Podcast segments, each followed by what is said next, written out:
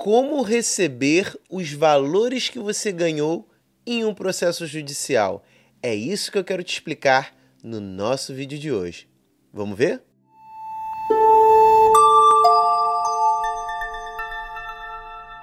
Bom, pessoal, e para começar a falar sobre o nosso tema de hoje, meu nome é Felipe Cardoso, eu sou advogado, sócio fundador da Cardoso Advogados Associados e produzo conteúdo constantemente aqui para vocês. Então podem voltar que toda semana tem vídeo novo para explicar um pouco mais para vocês diversas questões tanto do nosso mundo jurídico como do nosso próprio cotidiano, sempre com uma pitada do direito. E antes de mais nada, eu quero pedir para você se inscrever aqui no canal, deixar um like, isso ajuda demais para que eu possa continuar produzindo esse conteúdo.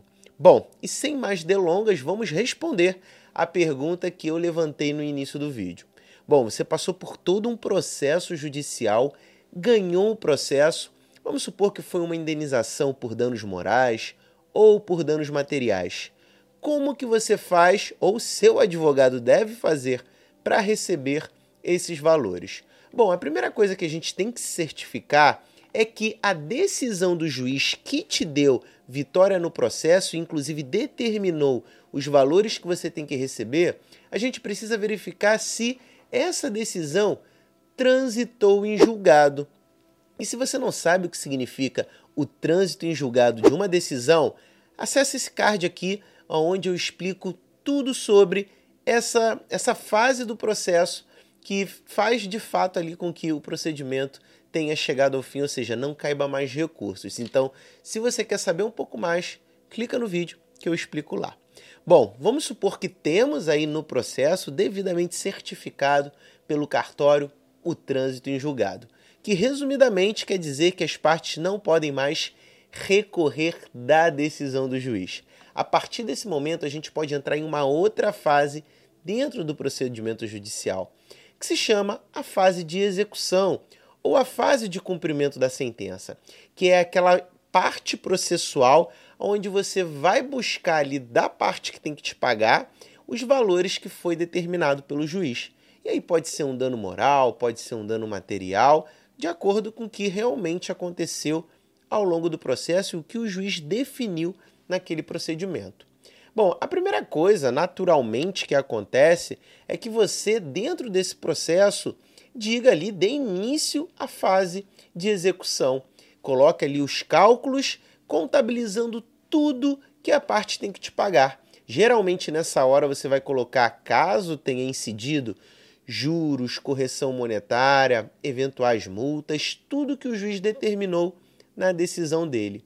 E você vai impedir para que o cartório intime a parte que vai ter é, duas opções para fazer: ou pagar com base naquele cálculo que você trouxe, ou até mesmo impugnar o seu cálculo ou pró o próprio pedido de execução.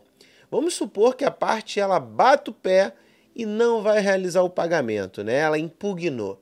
Então vai abrir prazo para o advogado responder essa impugnação. Ao final, o juiz vai decidir se aquela impugnação é pertinente ou não é. Não sendo a impugnação pertinente, essa parte vai ter ali o, prazo, o tempo para ela fazer o depósito daqueles valores. Vamos supor que ela simplesmente ignorou a decisão do juiz, ignorou o seu pedido de execução, não fez o pagamento. O prazo passou e ela nada fez. Nesse momento, é possível você pedir primeiramente a majoração desse débito. Incide as penas do artigo 523 do nosso Código de Processo Civil, que vai dizer lá, dizer lá que a parte que não realizar o pagamento dentro do prazo previsto vai ter uma multa de 10% e ainda vai ter também um acréscimo de 10% em relação aos honorários advocatícios com base naquela dívida. Bom, então foi lá, você pediu para intimar, colocou o acréscimo da multa do artigo 523 do Código de Processo Civil e a parte continuou sem fazer nada.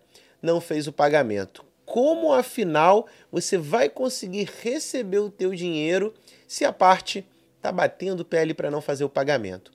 é nesse momento que você pode requerer ao juiz para ativar um convênio que a gente tem no tribunal, nos tribunais de justiça, que se chama penhora online, que nada mais é do que é, o convênio do, do Tribunal de Justiça com as instituições bancárias, aonde vai tentar localizar ali conta nos mais variados bancos. Itaú, Banco do Brasil, Bradesco. A pessoa tendo, ou a pessoa ou a empresa tendo conta naquela instituição bancária, vai ser feito o bloqueio do valor, né? Aquele valor é bloqueado, a parte vai ter um prazo para dizer se aquele bloqueio foi indevido ou não.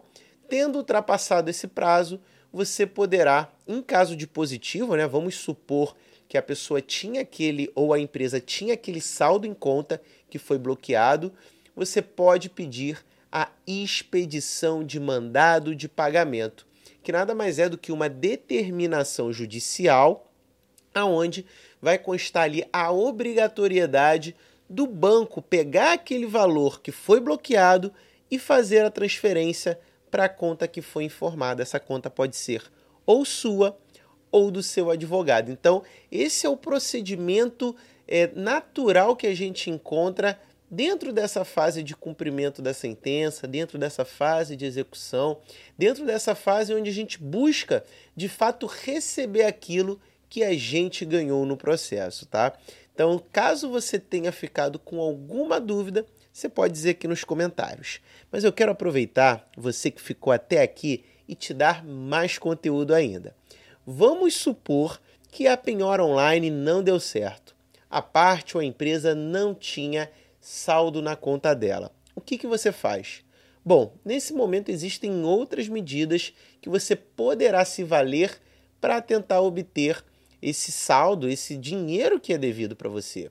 Uma delas é a penhora portas adentro, aonde o oficial de justiça vai comparecer na residência ou no local daquela empresa e vai começar a catalogar tudo que for penhorável para eventualmente levar a leilão ou até mesmo para você é, consignar em seu favor.